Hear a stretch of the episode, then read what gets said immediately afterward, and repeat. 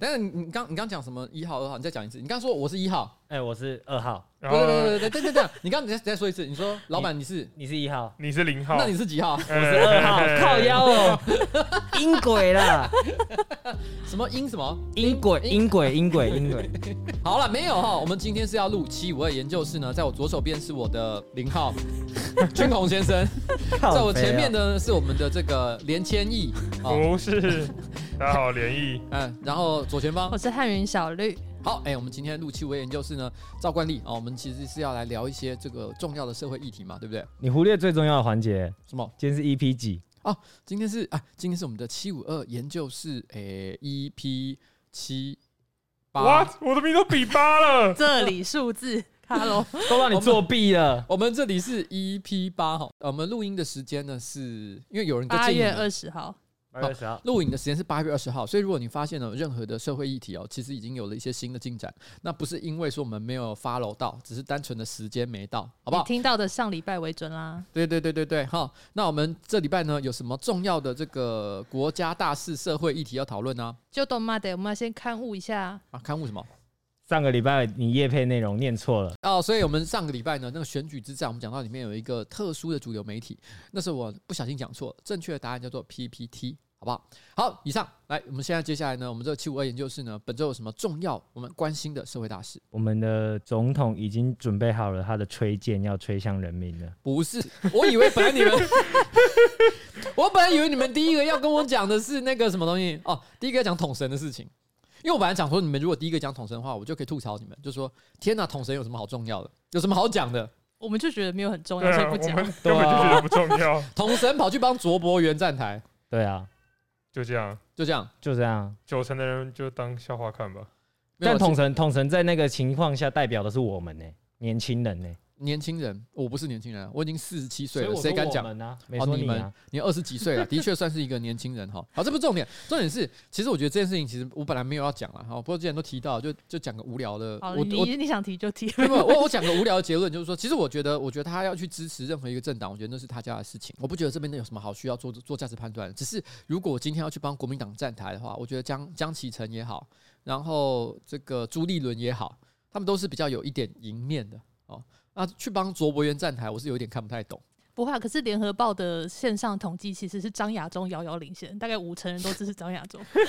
对啊，你不要自己活在别的世界，就说别人不没有机会啊。民调不可信啊！哦，民调不可信，民意如流水，民调冷冰冰。对，我那时候，那时候我记得我们七五二研究室有谈到这个话题的时候，我们是有一个结论啊，我们就想说，有没有可能就是统神呢？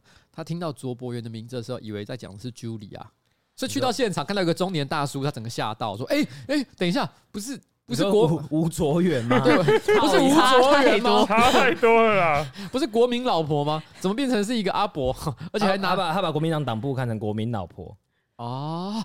哦，国民、oh、国民老婆。”卓博元，什么鬼啦？这太多了。好了，没有了哈。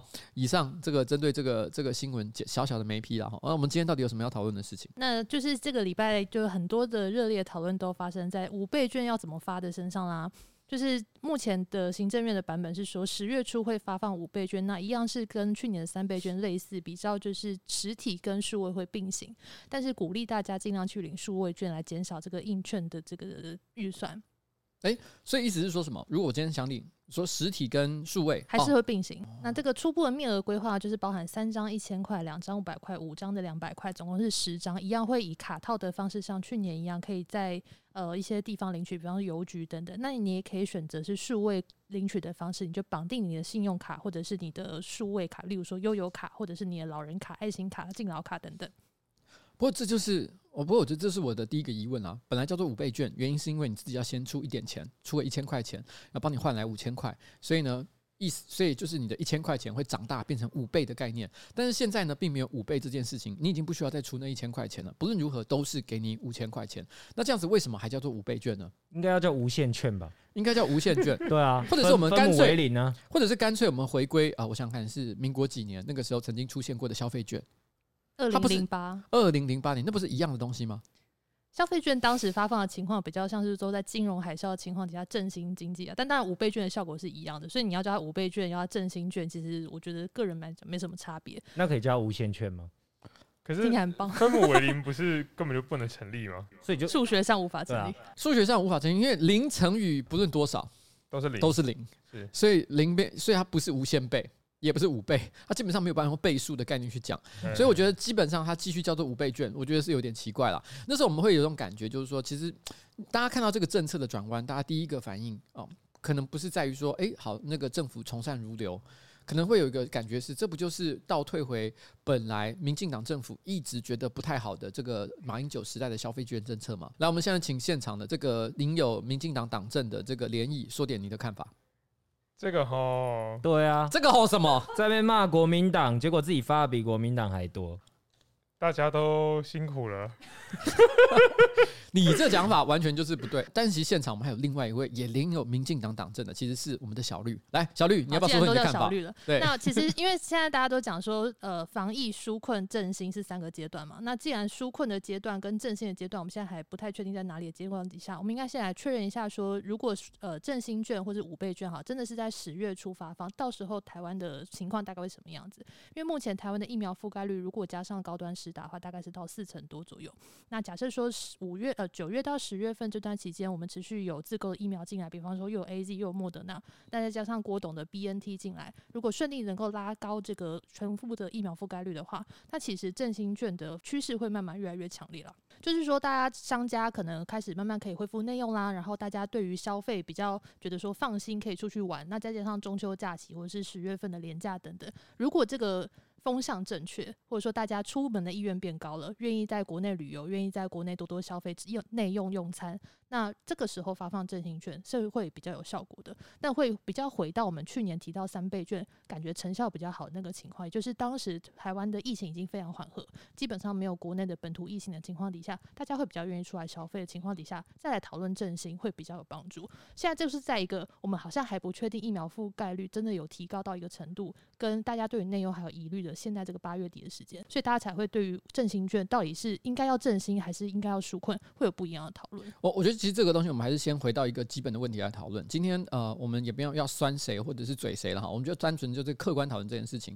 本来我们今天所谓的今天不管是消费券、五倍券，任何一种做法，它大概有几种不同发放的形式。一种就是比如说民养政府在去年三倍券时期的做法，就是你要先拿出一点点，然后呢给你更多的一些好处。所以就是我自己必须先投入一些投资。有点像这样的感觉哈。那第二个情况就是好，那我也不用自己投资什么东西，我直接发这个消费券给你。那这个消费券呢，它不需要任何的代价，但是因为它是一个呃，它不是现金，所以它没有办法存在银行里面，而且有使用效期，所以它预期就是你一定要拿到消费市场上去使用，而且要赶快把它用掉。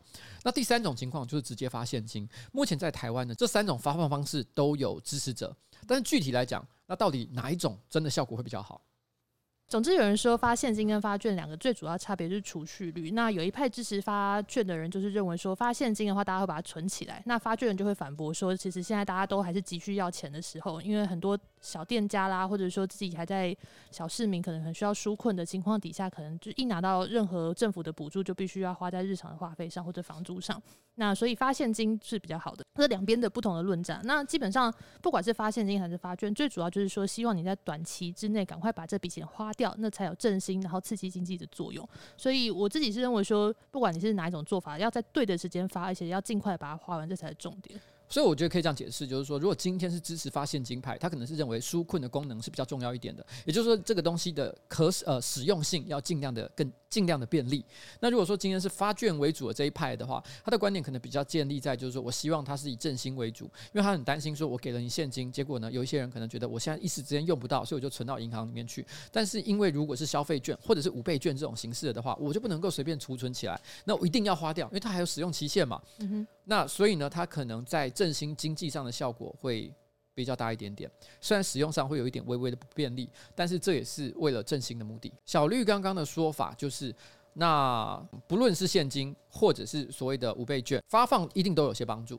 但是问题是呢，发放的时间点可能是真的需要好好的考虑。如果说今天现在立刻发放的话，现在就不是一个很好的时机点。因为如果我即便现在手上来五千块钱的现金，我可能也没办法把这些钱拿到一般的小型店家去使用。我最后可能还是到了，譬如说呃家乐福或者是一些大型卖场去购买一些购买一些民生需要必民生必须的日常用品，像是卫生纸啊，然后可能酒精啊，然后、呃、就只是你平常会做的消费行为而已啦。对，可能我本来是可能两个月后、三个月后会做的消费，我今天一口气。全部把它买完，所以其实对于真正的振兴经济来讲，其实没有什么太大的帮助。所以，所以还是希望说，这个时间点可能最好是，比如说，也许在十月，十月的话，呃，那个时候其实目标是那时候可能呃。台湾的这个疫苗注射率已经可以达到六成以上，那我想这个时机点可能会比较好一点点。嗯，那因为过去看说，不管是二零零八的消费券，或是去年的三倍券，其实大家的消费的店家来说，其实都是以日常用品啦，或者说吃吃喝喝比较多。就连去年的三倍券，可能在大家环境比较好，然后疫情比较控制的情况底下，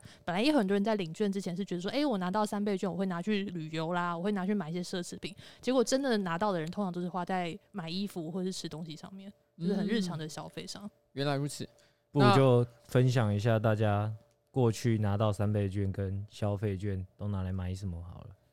我最后讲好了，那我先问问看军红。好，我先说，我先说那个马英九时期的三千六吧。嗯，我那时候国小，然后我国小可以领吗？可以啊，只要都可以领，只要是人就可以领，只要是只要是公呃公民。在国小。国小不是公民，对，国小不是，不不是这样，就是国小不是公民，你，你，你只有台湾人民身份的，你就是你就可以领，反正不重要，反正不重要，你就所以我刚出生，就是人人有份，对，你未满十八岁就是什么户口名？簿什么，直接就就是可以领啊，对，okay. 新生儿也可以领这样，反正不管怎样，那个时候我国小，我记得我拿那三千六，然后加再加一些我的零用钱，我去买了一台 NDSL。哇！你把钱送给日本人，你的零用钱很多哎、欸。对，那个时候 NDSL 好像五六千块吧。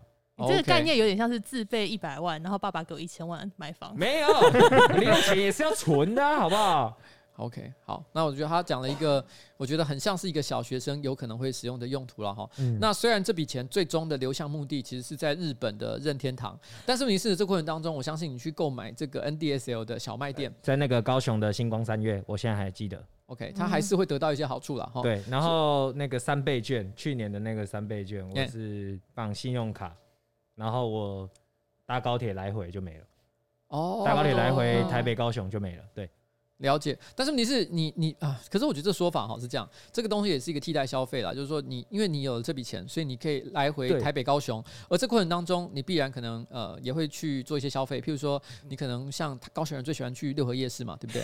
没有错，没有错，我在等你吐槽，没有错啊，我我就是一下高铁就是先去逛完六合夜市这样。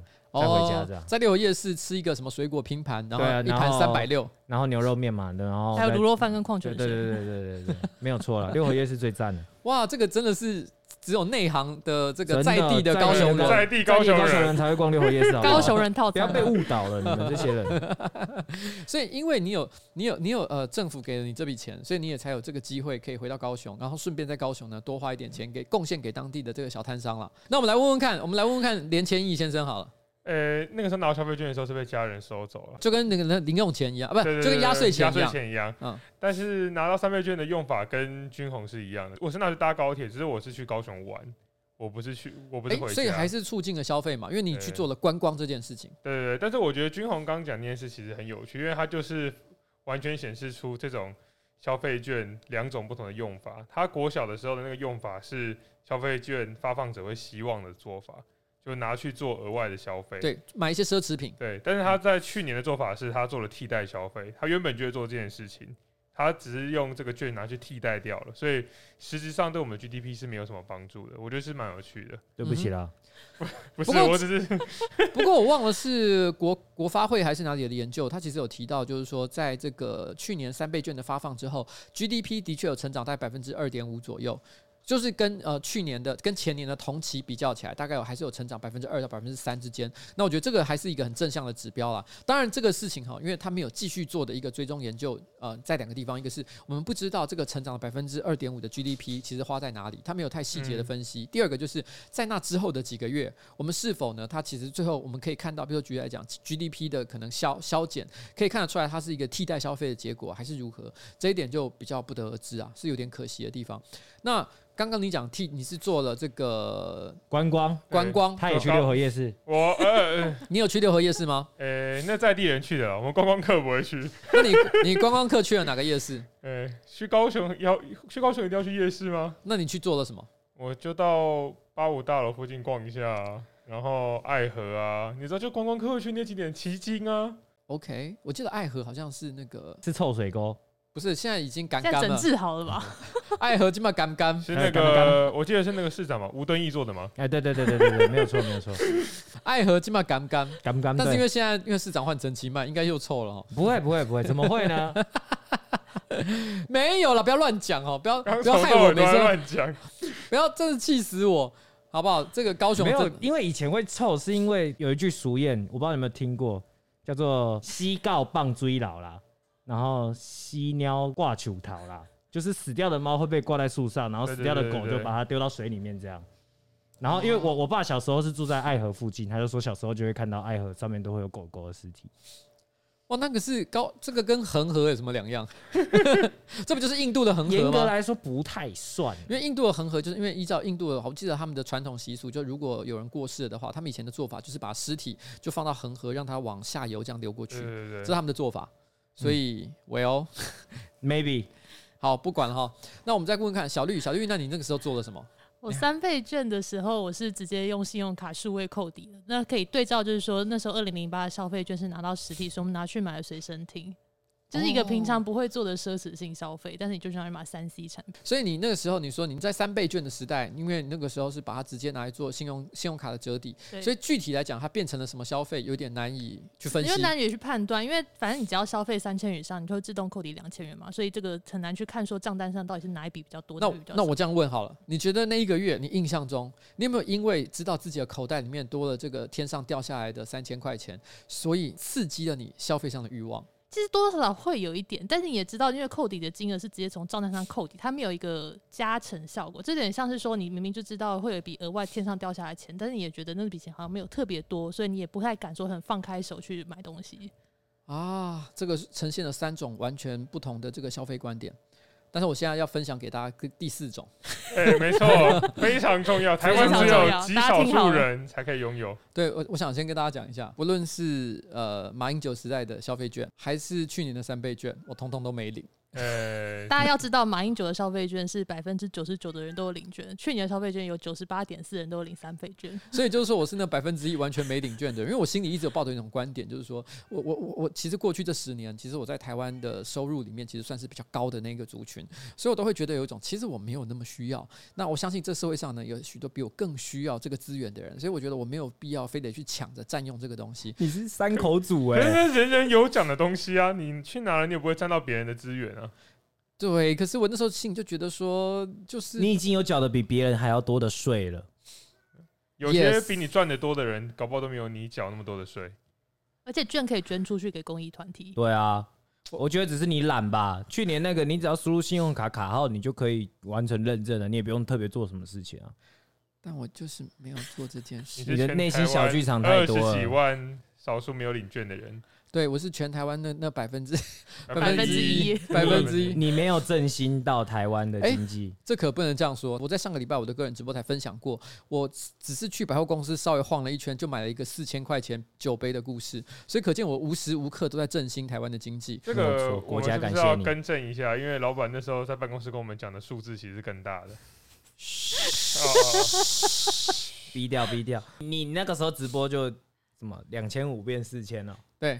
那个我们激烈的讨论了一一部分，这个不是没有，我们要比照刚刚的精神。如果老板说了什么奇怪的话，我们就当做没有听到。是这个数字吗？好了哦哦，反正这个话题啊，我们就不多讨论了。我就这样讨论下来，我们七位研究室的共同观点应该就是接近于，就是说，其实我觉得五倍券它有它的好处，那直接发现金其实它也也也不见得是一件错误的事情。就好像其实二零四六这个组织，他们其实也曾经主张，就是说希望普发现金给全台湾嘛，对不对？因为我们觉得现在需需要纾困的人实在太多了。这就像一个文章曾经讲的，就是因为要感谢的人太多了。所以我只好感谢天，对，我不如对对，我不如感谢天。但我觉得这是一样的道理，就是因为要纾困的人实在太多了，所以与其我这边分他是艺文产业啊，他还是什么小型零售店家还是什么的，不如我就全部的人都人人有奖好了，这是最简单的一种做法。那有纾有需要纾困的人，他铁定就会。被纾困到，所以我觉得这也是一种做法。但是呢，不论是使用这个呃发放现金，还是使用五倍券，我们都认为它应该要在一个合适的时间点发放，其实是比较好的。最好是在台湾的疫情比较趋缓，然后呢，这个警戒已经从二级退回一级的时刻，我想其实是呃最佳的时候了。好，那我可以问你一个问题吗？好，你说这一次的五倍券你会领吗？我会努力的振兴台湾经济。那你领了就可以振兴更多，为什么不领？好，我领，我领，我领。不然我们就直接找佳佳了，反正卡号我们都有，我们就自己绑来自己用。那你会领数位的还是实体的？如果你会领的话，如果我会领的话，我应该会领数位的吧？我们都是数位派的啦。会比较方便一点，嗯，反正每每天都有在刷卡。但我记得本来的规范就是说，今天所谓的五倍券，它其实是不能够使用在一些大型的电商通路之上。但如果我今天跟我的小呃信用卡绑定了的话，那我如何控制消费者不把它拿去一些大型的这个电商卖场去消费呢？瞎鸡巴乱买啊，什么都给他买一点，买一点，买一点。他可能会看有没有白名单啊，就是说，如果说他在电商消费，他在比方说你信用卡账单上直接是虾皮扣款。这可能就是会直接被排除，就不会记录你当期的账单的那个扣打里面啊。这个做法好像也可以理解。就假设我今天当期的账单，假设是三万块钱好了，那那因为我我我有五千块钱是可以拿来做折抵消费，但是这五千块钱折抵消费不会是 PC Home 或者是 Momo 这些大型的电商平台。是的。应该是这个意思，到时候应该会公告。但是问题是，对于消费者来讲，我觉得他可能难以分辨。我可能最终还是我把我的这个消费心，其实我心里面就是知道我有这五千块钱，所以我其实去买的东西，我还是拿这五千块钱这个扣打拿去在电商平台上买东西，只是我在账面上折抵的不是这个项目。嗯，没错。那所以其实还是很难说它一定能够导正它的消费到一般的小型店家。对，而且还有另外一个问题是，领实体的人的话，现在有一个问题是，它的面额可能太大。像例如说，很多夜市或者商圈的会长，最近这一两天也跑出来抱怨说，如果他最小面额只有两百块，那他去买一个五十块的鸡排或者是二十块的仙草茶，那店店家不能找零给他，那该怎么办？那那个人肯定就不买嘛，因为他还有那么多的扣打可以用，那这样就没有就没有办法促使那些持有这些振兴券的人去这些商圈或夜市消费。所以我觉得如何把这些面额做小，肯定是一个考量的，像。高雄最近要加码那个高雄券，欸、我不是五倍券哦，我是六倍券哦，因为我是高雄人，所以高雄加一倍，对，高雄加一千，然后是五十元的面额有二十张，对，那我们目前台北市政府有什么样额外的加码活动呢？台北市政府目前还没有公告正式的加码活动，不过可能会比较去年，就是以数位绑定的方式，它可能就是绑在你的悠游卡啦、敬老卡、爱心卡等等。那去年是以加加码一千块的方式鼓励你先去绑定，那因为去年有已经绑定的这个大概三成左右的这个卡别，所以今年的话是希望说，如果你是用电子卡支付的话，可能会有些额外加码，鼓励你去一些比方夜市啦，或是有电子支付的店家去进行消费。嗯哼。所以其实照照理来讲，如果是比较去年的话，其实想最后高雄跟台北还是殊途同归了哈，大家都是六倍哦，不用不用计较。没有啊，高雄是最棒的，没有原因。拿去你的六合夜市，哎，没有错啦，吃水果了哈、哦。现在想到就觉得好开心哦，怎么会这样？但还是希望台北市的这个数位机台覆盖率可以高点，因为虽然说就是有三千六百多摊的市场店家还行装电子支付设备，不过使用率还是偏低。那有可能说，如果是数位加码情况底下，可能最后还是流向全联啦、顶好这些大型的量贩超市会比较多。嗯，以上就是我们针对这一次五倍券的这个政策的讨论哈。好，我们接下来还有什么其他重要的主题？呃，这礼拜我们那个蔡总统已经准备好他的崔健要荼毒台湾百姓了。没有吧？应该是说有九十万的高端疫苗现在正式可以开放预约，那包含这个蔡英文还有赖清德这副总统，其实他们都已经就是公开登记。那一开始呢是先说三十六岁以上的人可以登记私打，那那时候我记得好像是九十万，大概好像预约了四十几万吧。差不多就这个数字上下。那预约了四十几万，然后呢，大概还剩下一半左右，所以后来现在就是开放十八岁以上。二十二十岁以上，二十到现在开放二十到三十五岁可以做这个高端疫苗的预约申请。一开放这个二十到三十五岁，哇，这个办公室群情沸腾啊！我们有办公室呢，现在总共成员应该是有呃七个助理，对不对？你七五二研究室里面就是六个助理加你七个人，对，总共是七个人。那除了我，就是因为年纪够大，所以我已经先打过 A C 之外，那还有就是军红是因为他的肝病，然后再加上一位就是这个消防员眷属，他已经施打过之外，其实呢七个人当中其实还有四个人没有打。对，而这四个人现在已经全部去登记了。高端，对，高端仔最晚会在下个礼拜二，四个人全部打完。哇塞！所以这代表什么？你知道吗？其实到了下个礼拜的时候，如果有任何人要质疑瓜吉的七五二研究室呢，我们有超过一半以上的人去施打了这个高端疫苗。我们可以把我们的小黄卡全部贴在研究室门口。欸、我有一个疑虑，哎，从来没有人质疑我们办公室，只有质疑你，哎。哦，对，好好好，你真的是很敢讲哈，不然呢？好了，你说的也没错啦。其实大家都是这个勇敢的台湾人哈，那所以也都奉献出了自己的左手臂，然后准备去施打这个高端疫苗。我们办公室就一百趴哎，覆盖率真的是一百趴的覆盖率。那这个打高高端疫苗，目前有任何的就已知的可能的这个后遗症吗？不是后遗症，已知的副作用。副作用，它零副作用啊。因为它零作用啊，这话不能乱讲啊！不，更正，作用未知，作用未知，作用未知，作用未知。现在我们要用词精准。现在它那个副作用在报告中看起来是非常的小了，相较于其他的疫苗，不像 AZ 或者是莫德纳要比较严重的副作用反应了。这表示说，其实这个东西没有所谓的疫苗价了吧？因为其实按照目前台湾政府的规定啊，就是如果今天你施打呃 AZ 或者是莫德纳类似像这样的疫苗的时候呢，其实是可以要求申请有薪的这个两天的这个四十八小时的这个疫苗假。我发现其实蛮多人不知道这件事情的，因为我我身边有一些在其公司行号服务的一些朋友，他其实打打完疫苗隔天还是照常上班，然后抱怨说：天哪，身体这么不舒服了，还是要上班，真的好可怜。我就跟他讲说，其实你可以请假的，而且老板不可以说 no，嗯，他其实是不知心哦。他不不一定要执行，不一定要执行，对，然后但他不会扣你的全勤哦，不可以做不当的处分，这样啊？它有类似公假的概念，嗯，对。啊，那我刚刚讲的可能不太精确了。对你刚刚讲，谢谢谢谢你们的这个订正，因为其实对我来讲，我一直都觉得，呃，放这种假呢，当然铁定是。给予全薪啊，因为至少在我们办公室就是这样。你是佛心老板啊？对，开什么玩笑？所以，所以其实对我来说，就是我们呃上班不要看的办公室，还有气味研究室，其实有跟我请疫苗假的，我们都是照常，就是就是把它当做就是完全是有薪假来处理。所以我那时候听到有些人不知道这件事情可以请假的时候，我觉得还蛮惊讶的。但不论如何好，请大家注意自己的权益。那可是既然都已经说了打高端，呃是没有什么副作用的。哎、欸，你才刚被表扬完，你现在又要。我可能再去确认一下，有可能打高端这有很强烈的副作用，真的强烈不想上班的副作用。好了，我觉得我们下个礼拜啊，哎、欸，下礼拜所以因为礼拜二以前全部都会打完，所以你们是礼拜一、礼拜二、礼拜一二就会去打了。对，对，所以请假可能会是礼拜二、礼拜三。所以如果你们真的身体有什么不舒服的话，你们是早点跟我讲。他们已经在行事历上面 key 好要请假，已经没有舒不舒服的问题了，好吗？等一下，我们礼拜二不是固定我们要例会吗？所以我们例会也要延期。开完例会去打。对啊。他们礼拜二打、啊，他们又不是礼拜二会请假，对不对？那我们礼拜二开完例会之后，说好要做的一些，比如说选民服务或者是一些市政相关的一些问题，我们有直代呀。对啊，我们有军宏，君宏还是在办公室啊，就是我本人，我本人还会在办公室啊。哇，君宏真的是讲的正气凛然，就好像是你知道以前那种战争的时候，因为我觉得我超亏的，我打疫苗没请到假，我礼拜五去打、欸，礼拜五打。哦。哎、欸，君宏刚刚的态度真的很值得表扬。他刚刚就像是战争片的时候，他突然间跟大家讲说：“你们先走。”然后一个人在那个后面哈，我要断后，对，我要断后，身上还绑满炸弹。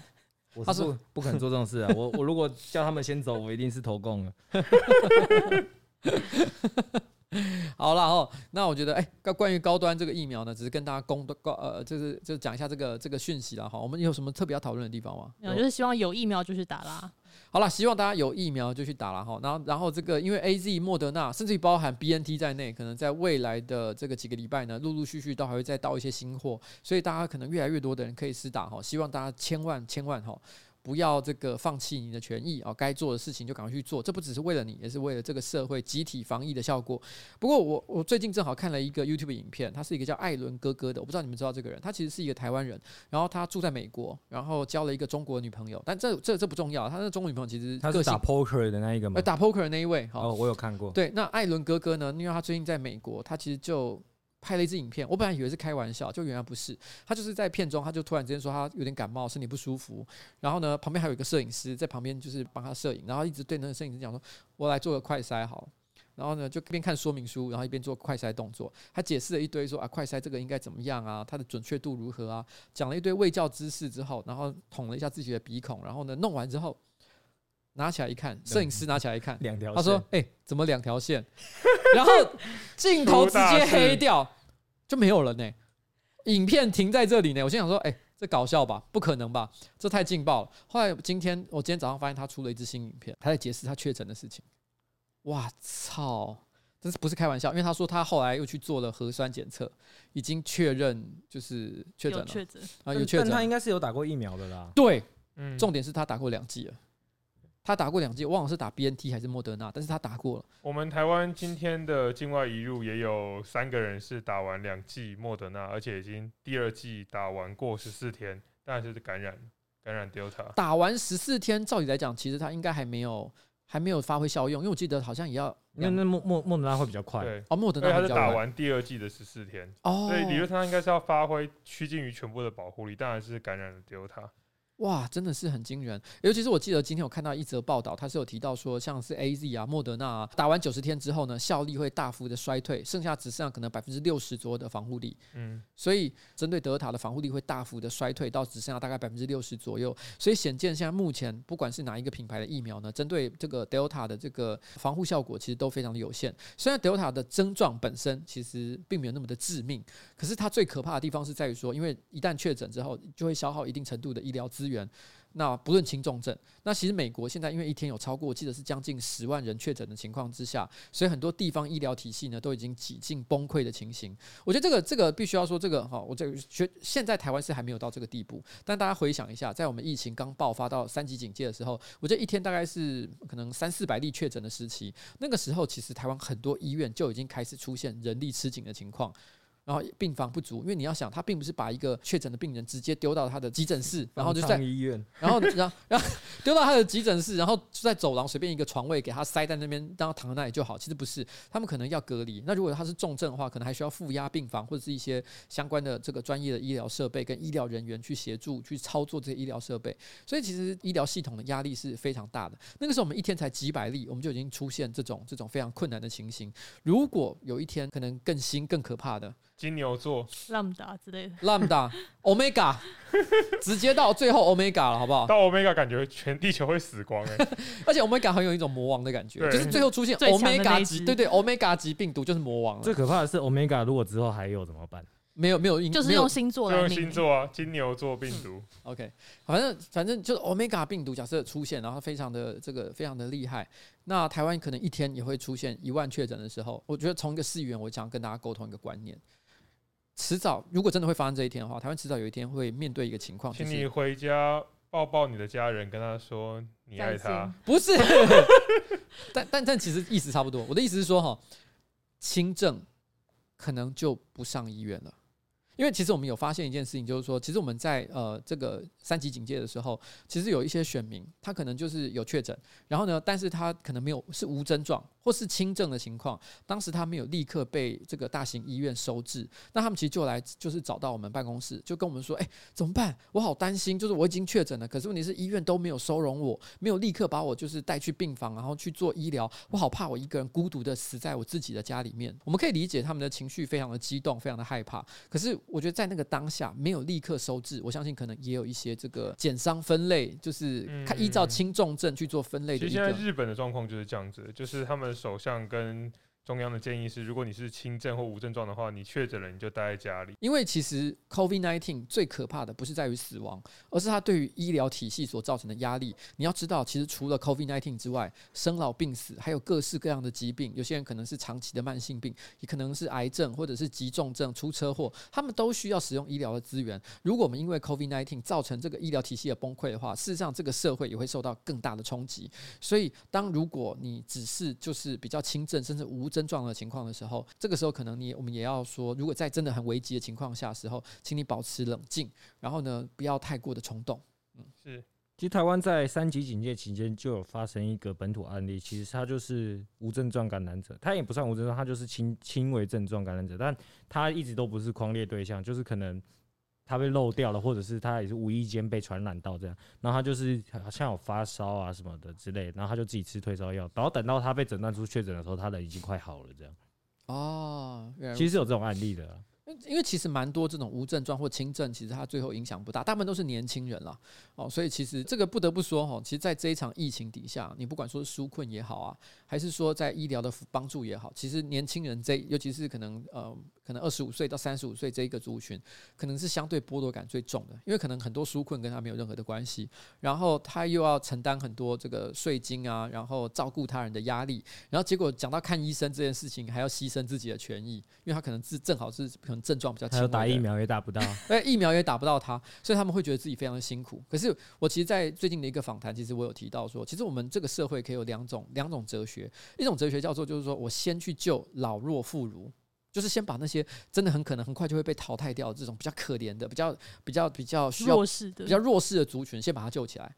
另外一种就是什么？因为我觉得这个社会可能快接接近崩溃的边缘，所以我决定放弃这些老弱。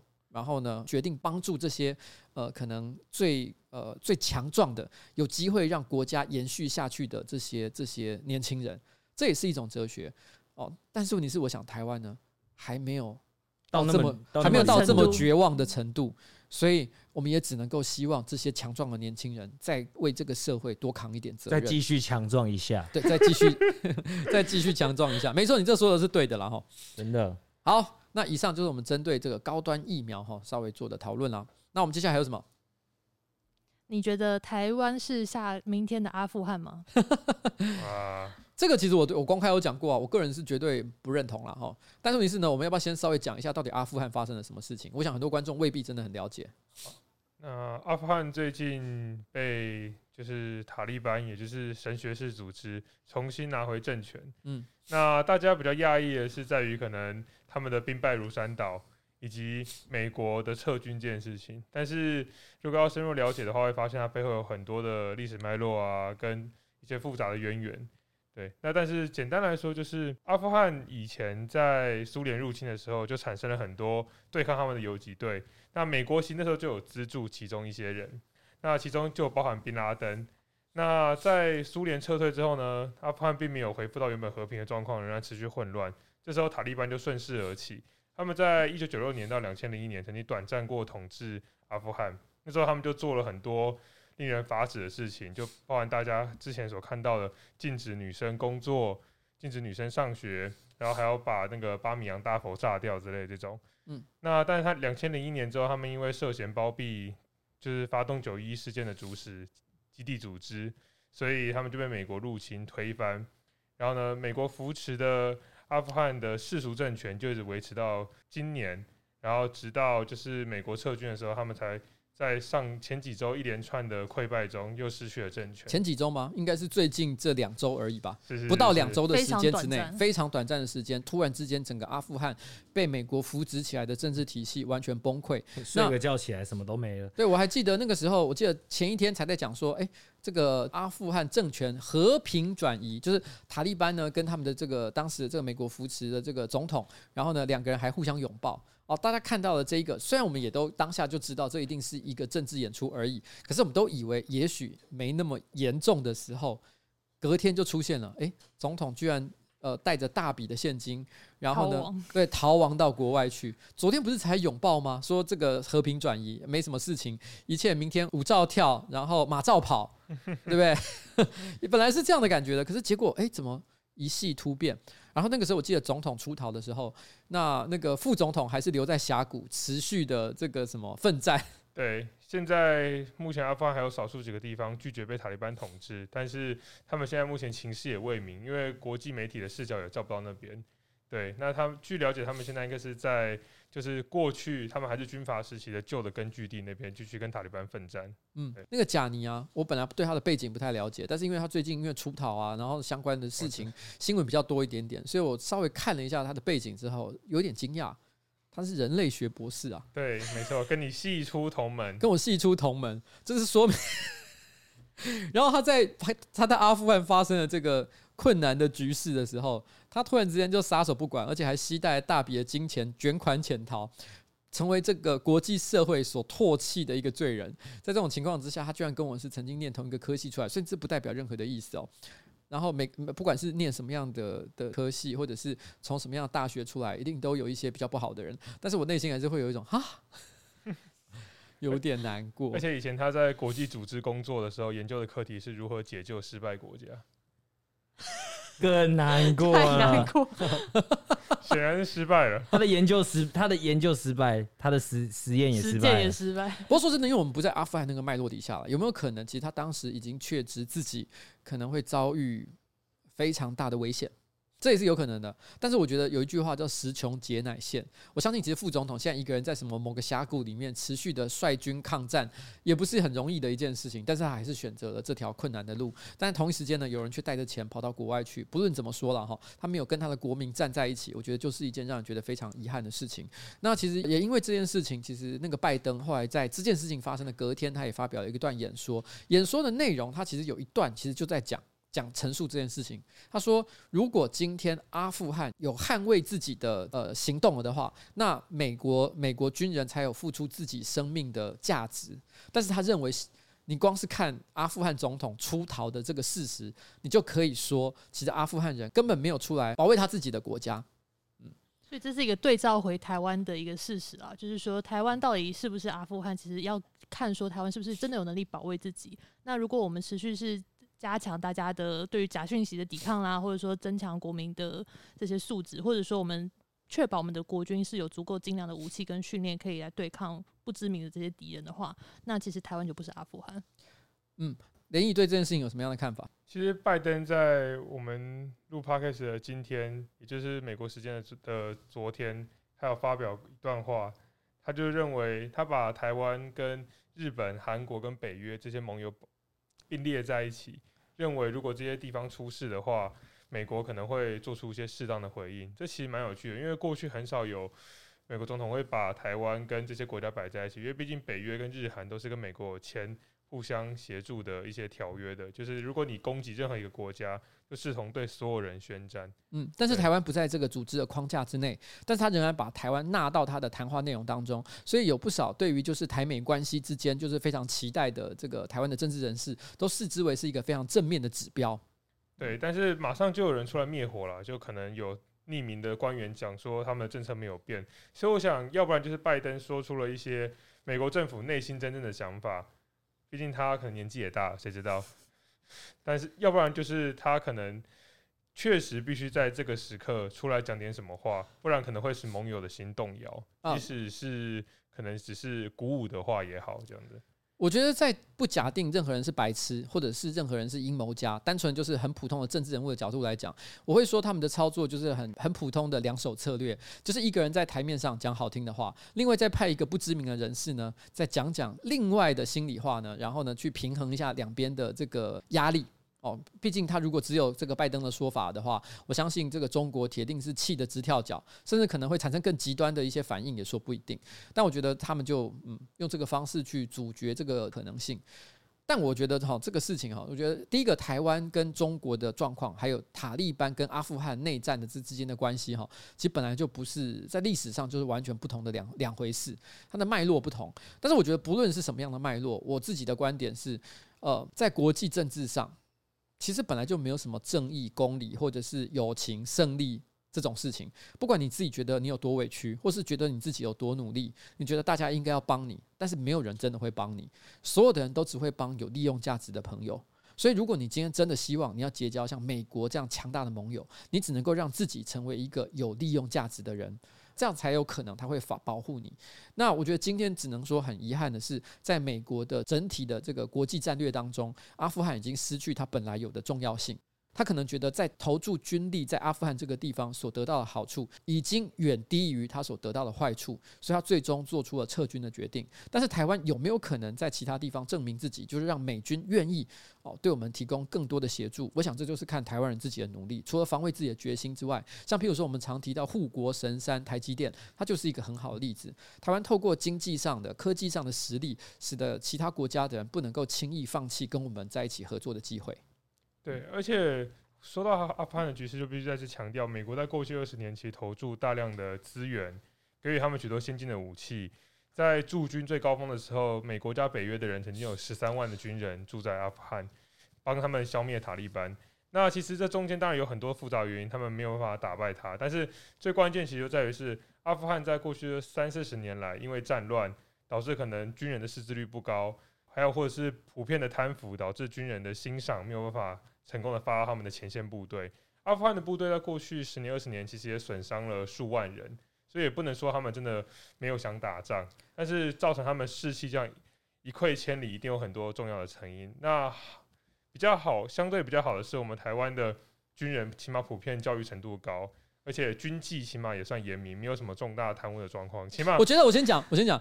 这是一个比较级的问题，因为我这个我相信你，当你讲完这一段话的时候，一定会有没有？我觉得他讲的很有道理，他没有讲到我们的训练怎么样，他是说我们的教育素质很高，就是还有国军的装备的这个妥善率什么，他没有讲到妥善率，我没讲妥善率，他没有讲到妥善率哦，他是说。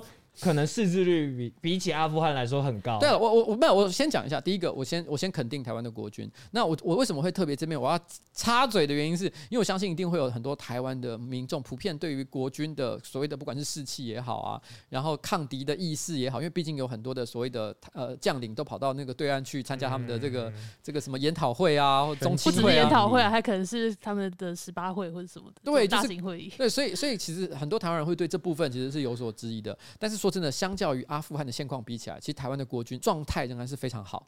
是，嗯，你又没当过兵，蔡英文也没有。废话，废话。起码国军没有这么普遍的贪污啊，或者是军纪涣散的状况。起码你去当义务役的时候，你每个月那六千多块，你还是拿得到。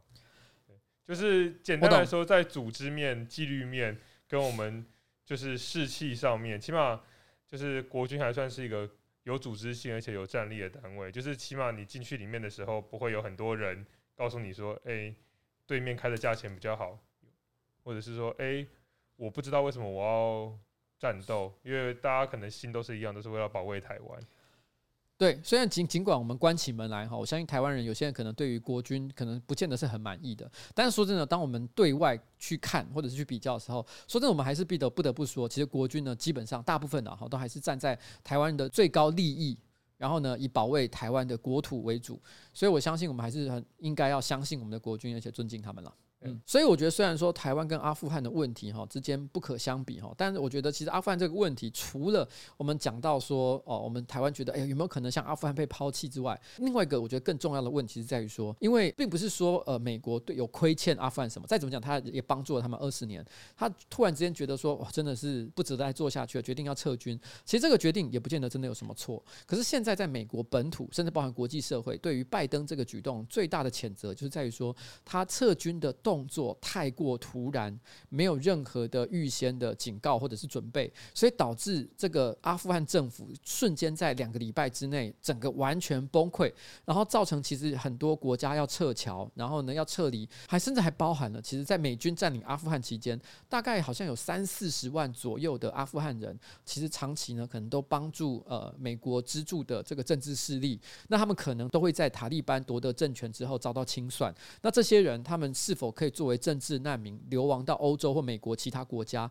那这些东西都是在短暂的这一两个礼拜之内不可能做到的一件事情。举例来讲，我德国总理梅克，他最近虽然即将卸任，但他还是同意说会收容一万名的这个阿富汗难民。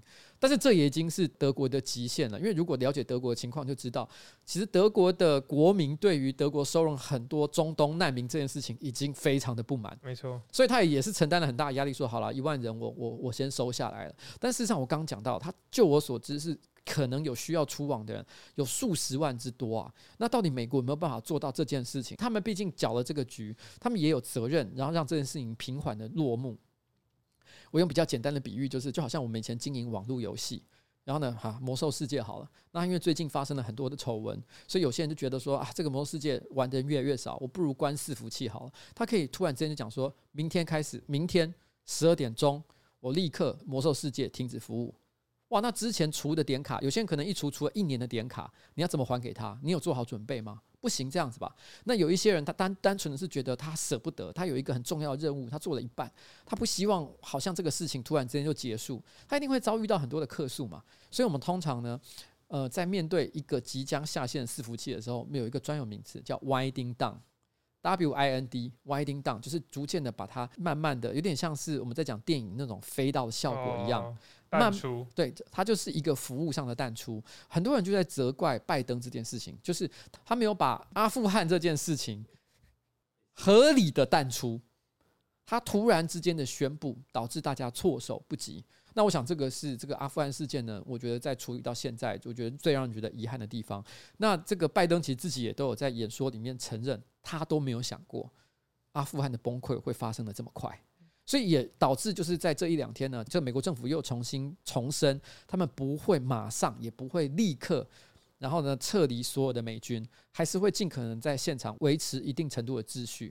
可是坦白说，这个承诺说的太晚也太迟，因为毕竟塔利班呢已经完全的取得现在阿富汗的合理的政权，攻进去了。对，到时候这个美军还能提供多少的保障？我看真的很难讲吧。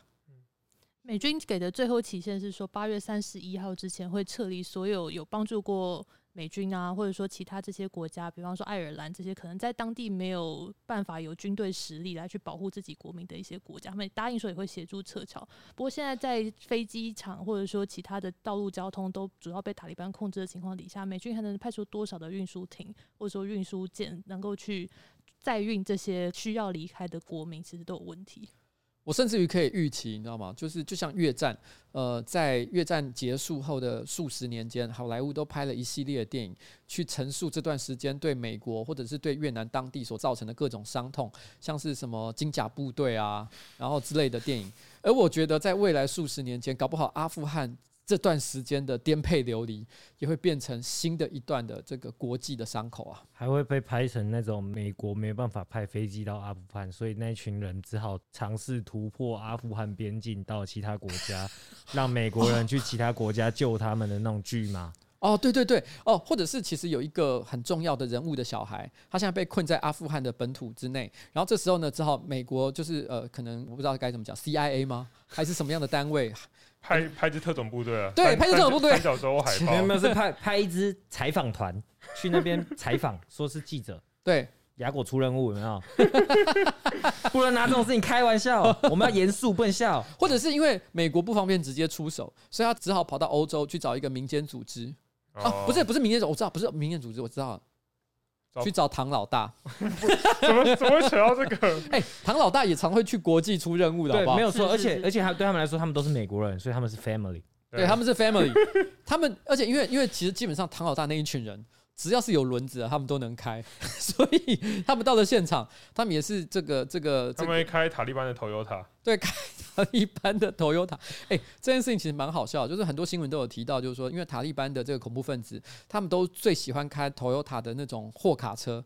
然后，呃，它型号好像是 Land Cruiser 三百还是什么之类的，可以适应各种地形跟严厚严酷的气候。对，然后而且而且，因为它背后因为它是货卡车，它有足够的空间可以改装架设机关枪或各种呃小型的火力，所以其实非常的好用，恐怖分子极爱。那就因为可是因为 Toyota 觉得这件事情虽然有订单这件事情他们是开心的，可是拿去给恐怖分子用，造成他的形象不好，他也不太喜欢。这样子 Toyota 算不算军火商？对，哇，哎、欸，这是好问题。其实就是哇，突然之间，突然间他从普通的这个。这个汽车商要升到军火商的等级，哎，对啊，这样应该可以算吧？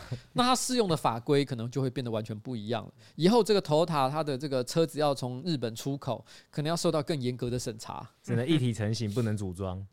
这个后来我记得他们现在就是呃。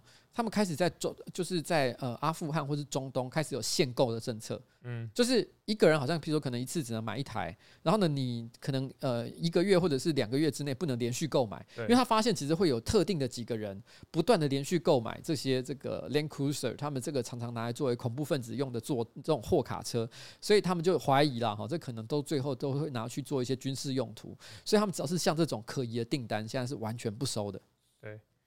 不过，再回到刚刚那个撤退的部分，可能还是要补充一点，就是因为撤退对美国来说是一个是一个既定的政策，就是他们在两千零一年把宾拉登做掉之后，他们就一直想从阿富汗这个泥沼中拉出来。所以在奥巴马第二任的时候，在美国在阿富汗原本有十万大军，但到了川普即将下台的时候，其实只剩下大概不到一万五千人。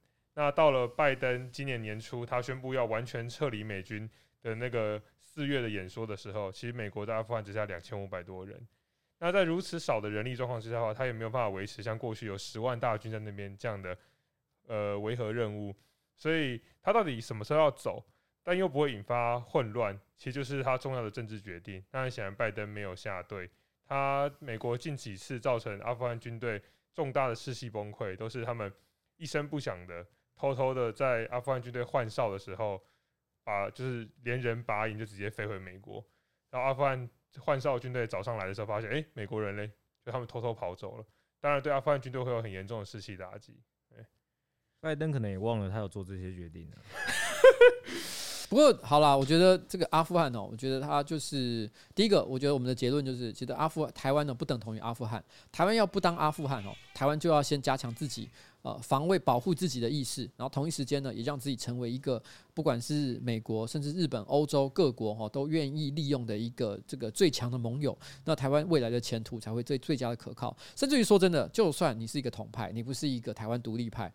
你你你也会需要美国、日本更多的盟友，因为如果你在这个国际之间只剩下一个朋友朋友就是中国的话，他还不吃定你吗？对，他就不是朋友了，他就绝对不是朋友了哦，他就是你最可怕的冤仇人，就像那个呃，你家里面跟你感情非常不好的老婆，你想讲什么？危险，危险了，不方便了，他就吃定你了，好不好？因为你他他知道你在外面没有什么搞头，那他还不吃定你吗？好了，没有，我再讲的不是我，也不是我的老婆，不不太一样的事情。你最好是不要让板娘知道你要讲这些话，这可能要剪掉。没有了，我开玩笑。然后这一次的撤退呢？我想，其实美国的确也有一些责任要负。那呃，我我也相信，在未来的十几二十年间，它可能会制造出非常多的麻烦跟困难。那最后呢，可能国际社会都得要一体承担呐。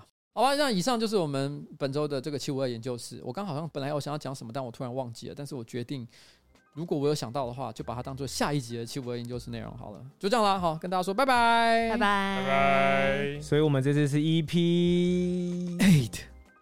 Good，没有错了，大家再见。好，有疫苗就去打。